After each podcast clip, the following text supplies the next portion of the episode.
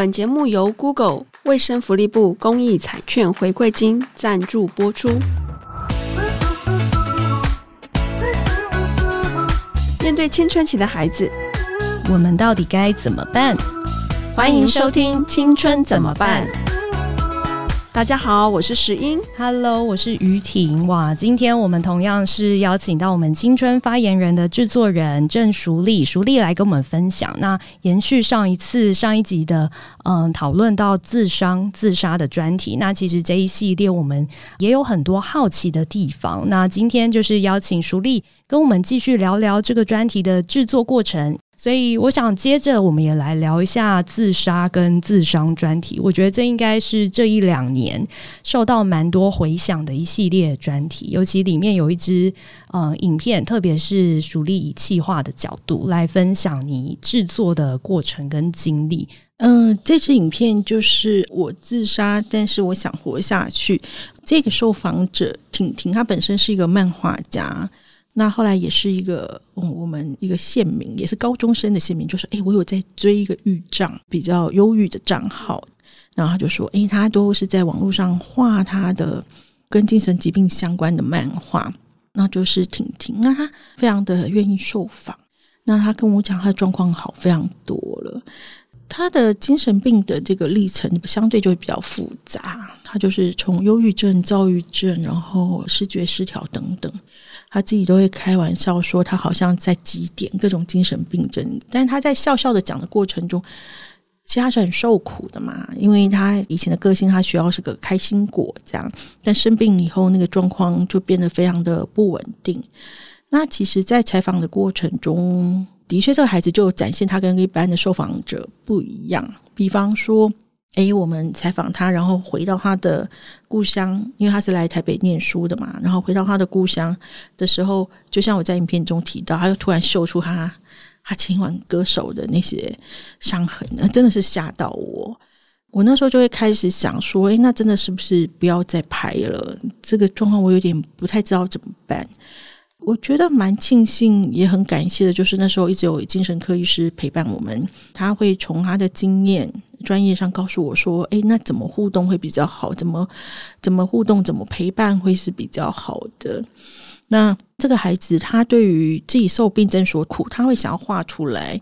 他对于自己有一个使命嘛，他就会希望这个族群了解这个病症，因为他有提到说他在生病之前是一个学校的风云人物，各种风光的事情都有他。他也是特殊选才第一名上大学的孩子，非常优秀的孩子。可是他生了病以后。”突然之间，他开始有很深的自卑感，因为变得他会一直去求别人，拜托别人救他。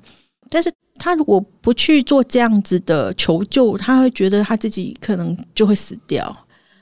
但是这样子的过程中反反复复，其实让他蛮痛苦也蛮辛苦。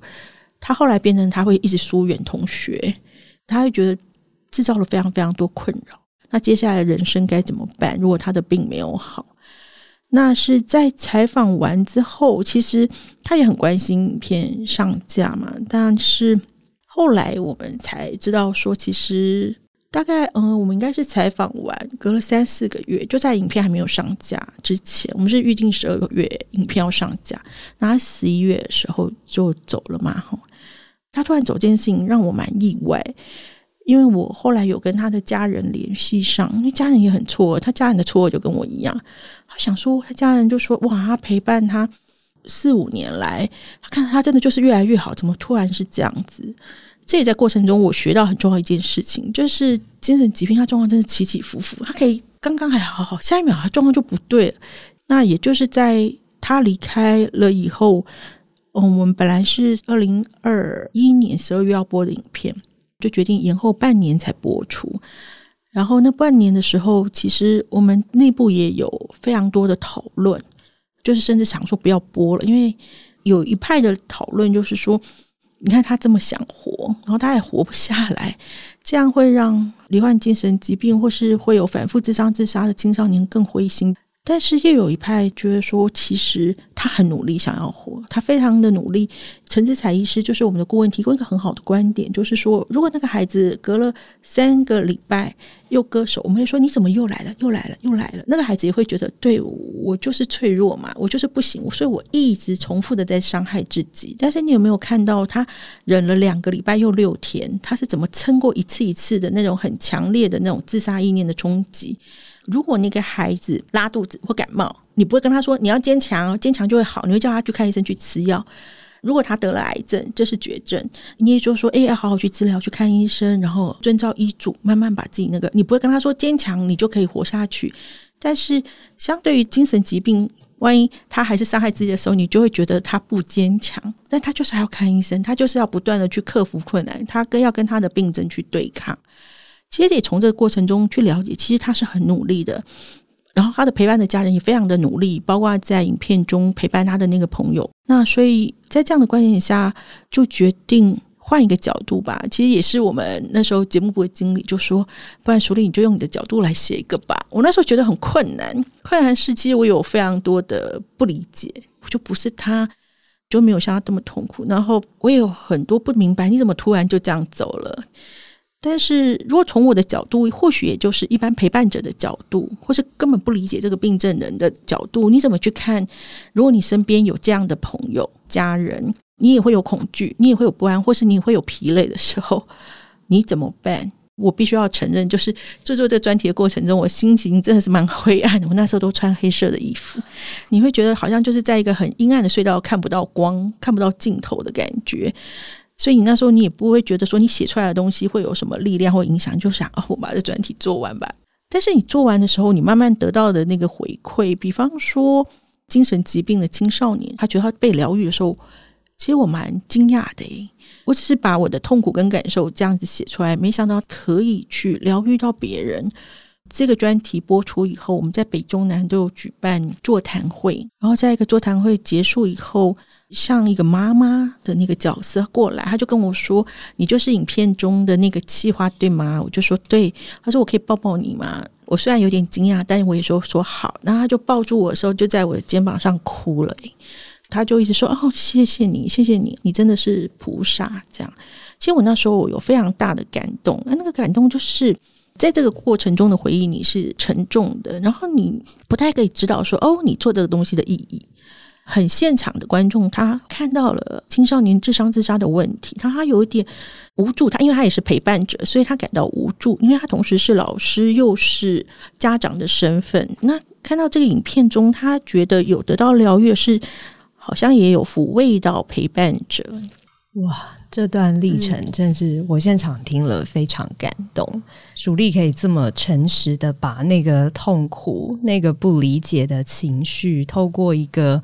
节目，或是我们今天现场一个相对很温柔的方式传递出来，我觉得对很多陪伴者而言是很有帮助的，以及有陪伴者。的这些孩子，受伤的孩子，他可以知道陪伴他的人大概在想些什么。我觉得这个是非常有共鸣的，因为确实现在在教育现场遇到越来越多自伤或有自杀念头的孩子。那其实对我们来说，看到的时候，你一定是很痛苦，因为你不知道他经历了什么，可是你又不能。用很情勒的方式说啊，你这样做，老师很难过啊，爸爸妈妈很伤心啊。反而造成他更多压力，所以在第一时间，我们去理解他的同时，我们看似在分担他的某一些情感或情绪，但同时也是给我们自我增加一些压力。所以，我觉得淑丽这支影片真的是帮到很多陪伴的老师、家人，甚至是朋友。我们在里面好像找到一些出口。我们确实会痛苦，去承认这些。负面情绪是正常的，但是这是我们陪伴之下，也也许是我们之间一个特别的回忆。陪伴者的历程其实是更难被诉说的，但其实陪伴者的那种心路历程或心酸或痛苦，其实是需要被看到的。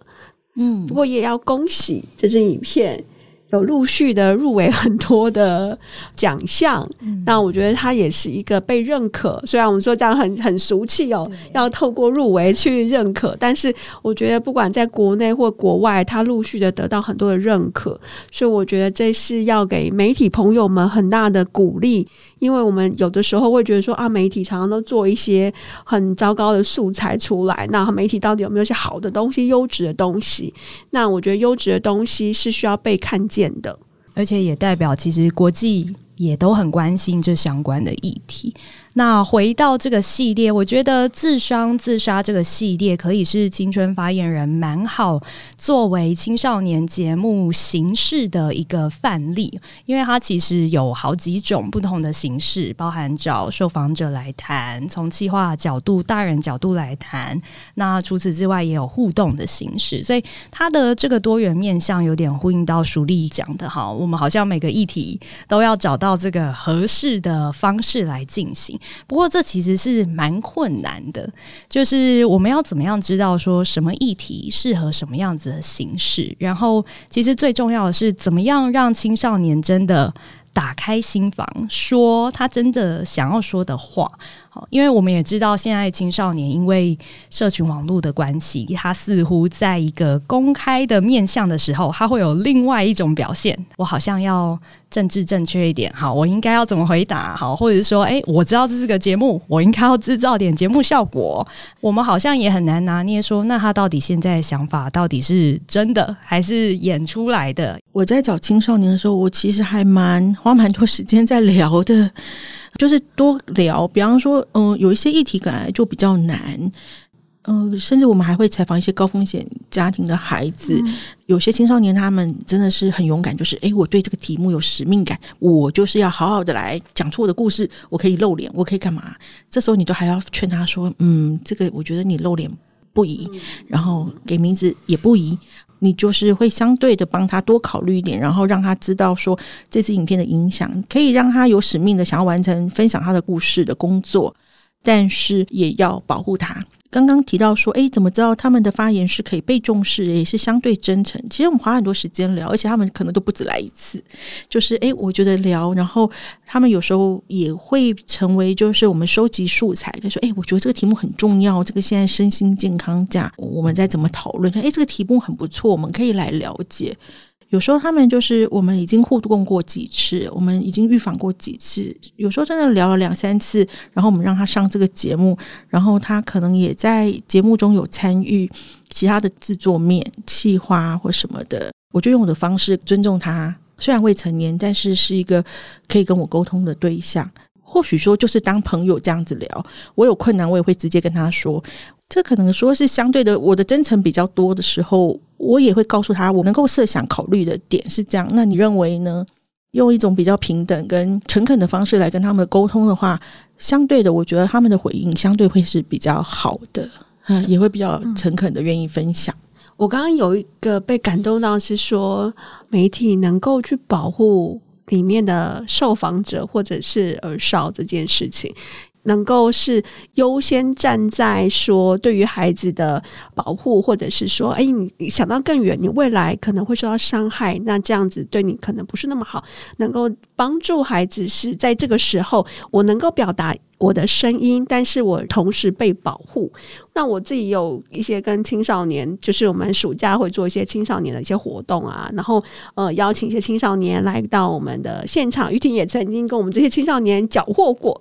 那我们其实青少年很多的反应，他们最大的回馈是说，他们觉得他们声音没有被听见，他们很想说，但是他们说了之后，有谁听得到？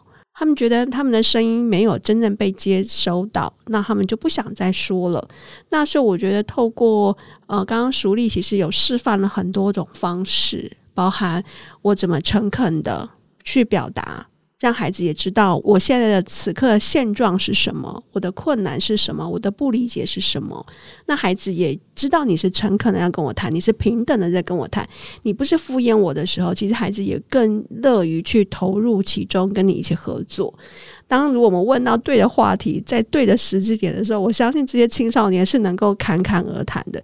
完全同意。刚刚一直谈有谈到倾听这件事情，我觉得倾听的。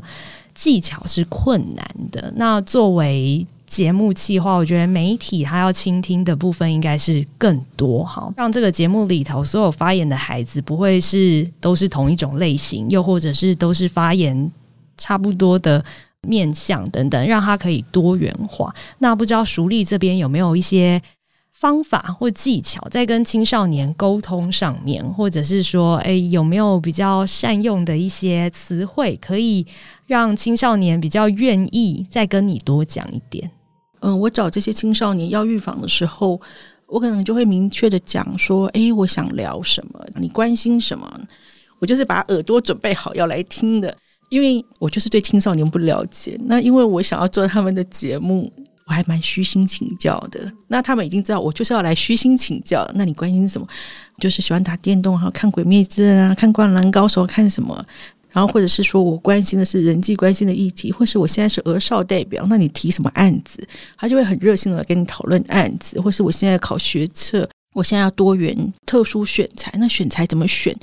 因为我离青少年很远很远了，然后我也不是学校老师，我也不是家长，所以他们的世界对我来说都是陌生的，所以我是对他们保有好奇心的，因为我想要了解他们的世界。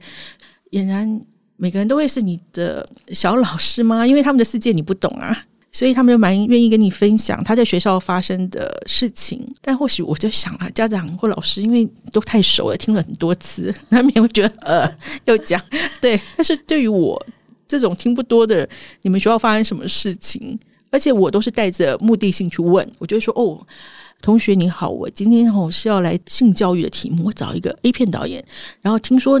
同学，你有兴趣，请你不要觉得我冒犯你。如果你冒犯你不舒服，你可以跟我讲。那我现在就会直接讨论这个话题哦。啊，这个这样子讲起来很尴尬哈、哦。我们跟熟悉的朋友，我们也不会聊到这个话题。而且第一次打电话的人就来问性的问题，但是没办法，这就是我的工作。好，那我现在继续聊哦。那不舒服你就跟我讲。那我就开始直接的来谈这个话题。他们也知道这个就是，诶，我们就是要来谈这个话题。他们也蛮愿意跟你聊，就说，诶，我觉得我们学校是怎么样，然后为什么学校没有教？那我都跟同学怎么聊？甚至呃，那时候要谈呃性别平权、同志议题的时候，我就说，诶，同学，我们想要聊这个话题，吼，那你身边有这样的朋友吗？那就蛮议题式的，他就会跟你分享。在沟通上，其实就是聆听吧，然后保持好奇心，呃，虚心求教。我们这一季有跟青少年合作，那看见他们的能力跟才华。比方说，我们有接触到一个他是学习障碍的孩子，就是小时候成绩都很，他说他成绩都很差，考二十几分，连他妹妹都会来笑他，你成绩很差。但是其实我发觉他对于影像能力很好，他很愿意拍片，那我就跟他聊。诶，你想拍片呐、啊？那你要不要来参加我们高中职生一天生活不一样的甄选？然后那个来来拍片，那片子想要怎么拍？诶，那你你的经验蛮特别的，因为他说他读字都会跳行，没有办法直接看。我就说，诶，我没有这种经验诶，跳行的字是什么概念？你要不要试着把这个片子拍下来？但是你会看到，就是从小一个在学业上不受肯定，然后。都会被怀疑就是智能不足的孩子，他到最后甄选到还不错的职校，那我就说，诶，如果有孩子像你一样经历过这种学习障碍，读书都会跳行，那你有没有什么要跟他分享？那他就会说，我想要告诉那孩子，你不要沮丧，你可能不会读书，但是你会有其他的能力。那我希望你可以赶快找到你的兴趣，然后好好的投入，然后好好的去做，不要想太多，你还是可以过得很快乐的。我就觉得嗯，很棒很棒，好好好，那你要把这个过程拍下来哦，之类，就是看到他们的亮点吧，或才华，然后去肯定他他的那个价值。我觉得大人好像也是一样吧。你如果可以在我身上有你欣赏的优点，你可以看到我的好，我会相对的比较有信心，我也会感受到你的善意，我好像就会愿意跟你多聊一点。嗯，从淑丽的话里面，我也听到有一个可能家长们或老师们，我们有时候角色上面很容易就立刻。调到一个我是指导者啊的角色，所以当我要跟你讲话的时候，就是说我要指导你很多事情。但是蜀丽其实站在一个很虚心的呃角度，然后的确我们真的不懂，我相信。大人跟不管家长或老师，是我们日常生活在一起，但是其实有更多的不懂的。那我们如何能够真的放下自己的那种呃包袱，我能够虚心的去让孩子知道，说我真的不懂，然后我很想要知道你、理解你，然后我去听你说。对，而且我觉得淑丽提供的这个方法，其实用在父母跟老师身上，其实也很受用。孩子期待是一个深入的对谈，好，他不希望你是像一个例行公事。我觉得在这个互动当中，你从他身上获得这些能量，然后你回馈给他，他其实对于这个对话是相对有成就感的。我的意见是真的可以帮助到人，所以。感谢淑丽，我觉得从节目的角度，这样对话也许反而可以促进亲子间的沟通，或是师生间的沟通，因为我们很难从这些日常琐事的对话过渡到一个可以让孩子有成就感，或者是可以让孩子发挥才能，我们可以看到他亮点的对话。所以我觉得沟通听起来，淑丽这边沟通没有技巧。但是态度很重要哈，我们用一个学习的态度，也许就可以帮助孩子好，在这个对话里面，他也可以得到一些肯定。因为我们这一次有一个单元就叫“滑世代”嘛，所以“滑世代”就是反正大人小孩都爱滑，就滑手机。同事们他们就是哎、去到补习街，然后就问孩子：“哎、你们手机手机上你们有哪一些软体？”就是从他的手机去认识他。因为现在家长是一看到小孩划手机就开始骂，他根本不会管他你划手机在划什么。但是从手机中其实还有泄露，比方说小孩子靠手机，手机是他的工具，是他的玩伴，也是他的家教。有时候他学习 APP，就是我在这边学习哦，我就知道我英文读了几小时，然后可以帮我做什么笔记什么什么。我想说，天哪！你父母如果知道你用学习 APP，你会觉得太开心了。原来他不是一直都在打电动、玩逛抖音，原来还在在学习。甚至就是交友软体上，你去理解他怎么玩、怎么聊，为什么想要玩？因为手机对青少年来说太重要了。所以我们锁定议题就是：那你玩交友软体，你怎么玩？你在上面碰到什么事情，他就会跟你讲说：我在上面就是被骗。骗钱骗什么？然后我就是用里面的 app，我做了什么事情？甚至有孩子就说，我就在上面敲木鱼。我说那大概一个什么概念？他说你知道有个叫敲木鱼软体吗？然后我就说没听过。他就说因为我有时候心情烦，然后他就是一个下载，就是你敲了几次木鱼。然后感觉上，你今天就是可以让你沉静下来这样子。我学生有推荐给我，对，他就说：“老师，你不要以为我们看到手机就是会觉得很躁动啊，什么没有？里面有一款静心的 App，你我觉得你需要，你要不 要？我知道你看到我们的时候都觉得很躁动，没有，我们大家就一起来敲，而且那个还会有字显示出来，冷静，冷静。”对啊，所以我觉得，甚至呃，我们还有去问他说，你的 IG 搜寻搜寻记录在搜寻什么？会搜寻一些什么韩团啊、偶像团体，有很多搜寻学习的，搜寻呃上课的资讯。有时候你就会觉得，哇，你深入去了解他，不像你的刻板印象，一片都是你划手机很废，你划手机就是浪费时间。其实他有很多，就是他也在学习，他也在探索这个世界。甚至有研究就说，青少年滑手机时间越长，他会越孤单，对他身心越不好。然后我以为青少年听到这个会反驳，就说大人都会这么想，没有诶、欸，比例蛮高，就说对，我也觉得我很废耶，嗯、所以我都还在手机设闹钟。所以我觉得我应该要改善我的人际关系。其实他有这个自省能力，诶，就是那个自省能力要怎么去？就是让他茁壮，就说对，我觉得你超赞，居然这么有自制力。而不是说怎么你又在划手机了？我们通常觉得划时代，或者是孩子用书位或者用手机呀、他一定就是跟负面连接。但是其实现在的孩子，他的学习跟娱乐其实都在上头了。所以重点其实真的也不是上网时间用多久，而是他在上网做些什么事情。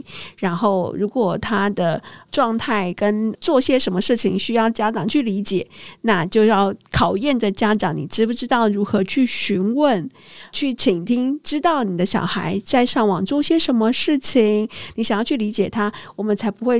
立刻掉到那种要去责骂孩子，或者是觉得你就是不好的，我们反而可以从那个探索的过程当中看到孩子哦，原来你有这样想哦，原来你有这么多很很棒的想法，原来你在上面做很多学习的事情，我觉得那些都有翻转家长们的一些的想法。嗯嗯，然后，所以今希望今天来听节目的朋友们，不管你是家长或老师哦，我们可能可以先试着你想一想，你未来这一周你想跟孩子讨论什么议题，一个就。好，你可以先想想，然后或者你可以透过今天我们前面的一些讨论的一些方式啊，你可以先设定好，那我们找一个适合的时间，呃，跟你的孩子好好聊聊这个议题吧。觉得甚至请教也可以。好，你可以找一个机会请教你的孩子，诶，这 IG 怎么用啊？或者是我知道有很多孩子其实不如我们所想象这么脆弱，哈，他在网络上面遇到网络霸凌，其实他知道可以用什么样子的态度来面对自己会比较舒服，哈。反而我遇到很多家长会告诉我说，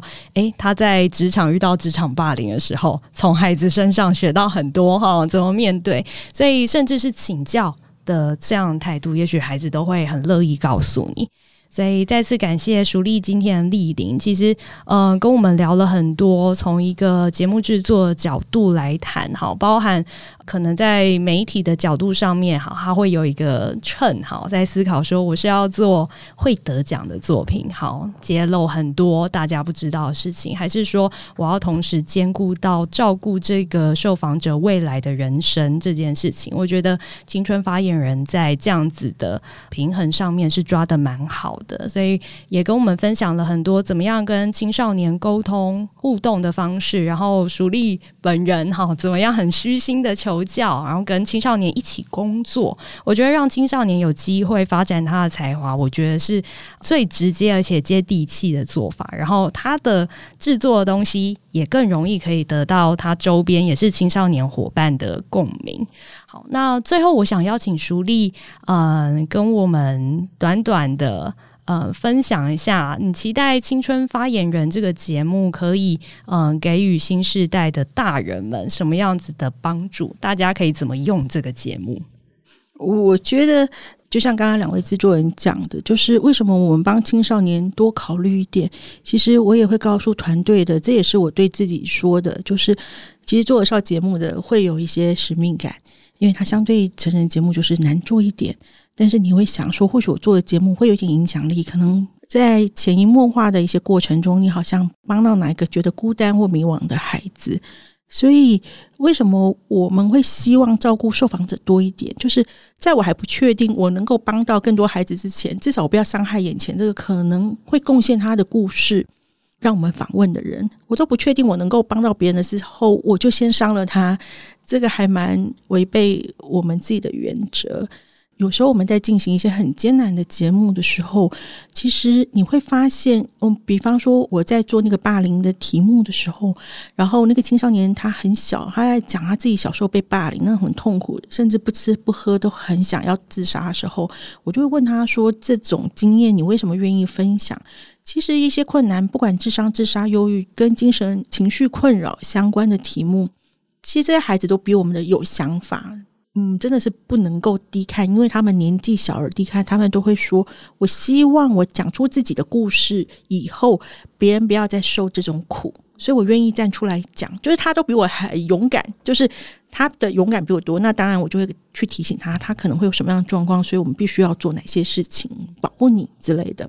我觉得他们很真诚分享他的故事，所以我们也很真诚的去表达出来，然后。我希望就是这个节目能够产生的影响，就是可以陪伴在青少年的时候感到孤单、不被理解或迷惘的时候，但是这个节目可以陪伴你们一起成长。然后，诶，就看到说，诶，原来有人他是这样子想的，他原来也是这样子过的。